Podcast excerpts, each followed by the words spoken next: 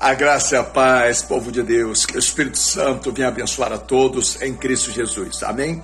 Eu estou aqui meditando na minha palavra. A Bíblia diz, Mateus 27, versículo 29, diz assim: é, Trançaram uma coroa de espinho e a forçaram sobre a sua cabeça. Ora, houve muita dor, claro. Jesus sentindo aquela dor daquela coroa de espinho. E onde estava? Na mente dele.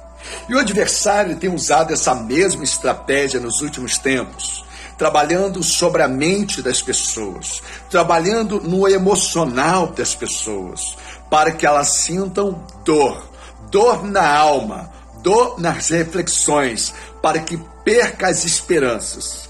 A Bíblia diz que quando há medo, a não aperfeiçoou o amor de Deus. A Bíblia é muito clara sobre isso, só você conferir lá em 1 João, no capítulo 4, no versículo 18. E onde tem medo,